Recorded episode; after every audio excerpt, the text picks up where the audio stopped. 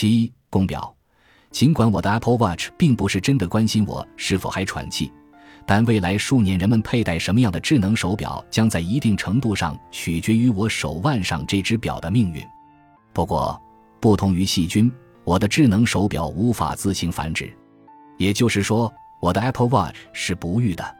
在蜂群中，工蜂不具备正常的繁殖功能。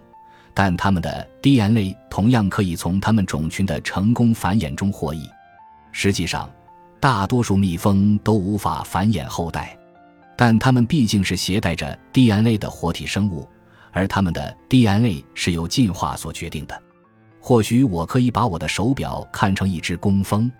住在加利福尼亚州库比蒂诺的蜂后，每次都会制造出很多同样不能繁殖的 Apple Watch。而制造的数量多多少少与我手腕上这只 Apple Watch 有关。如果我告诉朋友们我多么开心能有一块 Apple Watch 时刻提醒我勿忘呼吸，那么或许有一些朋友就会想买同款智能手表，而这对于 Apple Watch 这个种群来说无疑是有利的。亲爱的读者，或许你也会因为想被人提醒呼吸而马上冲出去买一块同款智能手表。当然，如果读到这里的你是一个人工智能。那么你既不需要呼吸，也没有手腕去代表。我的 Apple Watch 是数码的，这意味着它的身份和本质在很大程度上取决于以数位形式表示的信息，而不是其作为手表的物理外在。它能提醒我呼吸靠的不是硬件，而是软件。当然，Apple Watch 的硬件同样重要，正如身体对于我来说也很重要。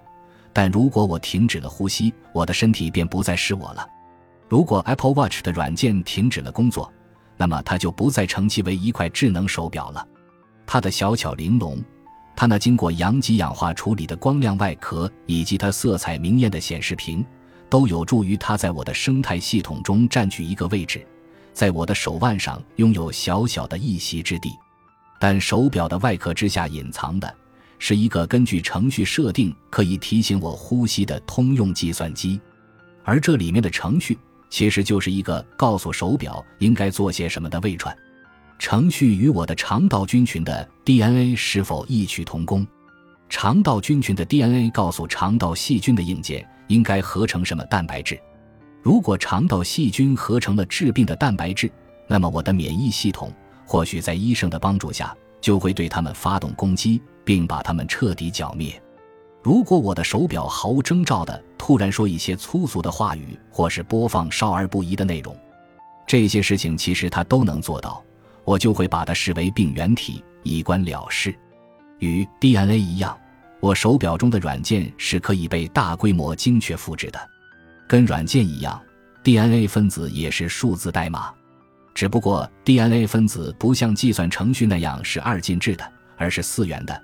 但它终归还是数码的。人类 DNA 分子是由大约三十亿个核苷酸组成的序列，每个核苷酸都只有四选一种可能。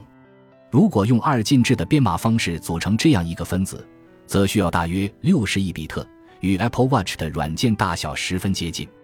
我能以很高的置信度断言，我体内上亿个人体细胞都是由三十亿个核苷酸组成的同样的序列。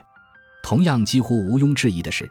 市面上售出的上百万只 Apple Watch，每一只都拥有同样的几十亿比特大小的软件。同卵双胞胎拥有完全相同的 DNA，但这并不意味着它们的行为方式也一模一样。我身体里的细胞都有同样的 DNA，但它们的行为也不尽相同。我肺部的细胞负责呼吸，手腕上的细胞就不管这事儿。基因的实际效果仍然依环境不同而不同。类似的，拥有同样软件的不同的 Apple Watch，其性能表现也会存在差异。我把我的 Apple Watch 取出盒子之后，它首先跟我的手机取得联系，并且向我的手机打听我的相关信息。启动没多久，它便认识了我认识的所有人，并安装了我手机上已装载的应用程序，以适应我的喜好。然而，我的手机从来不会提醒我呼吸。如此看来，这可能是我的 Apple Watch 唯一的自作主张之处。感谢您的收听，本集已经播讲完毕。喜欢请订阅专辑，关注主播主页更多精彩内容等着你。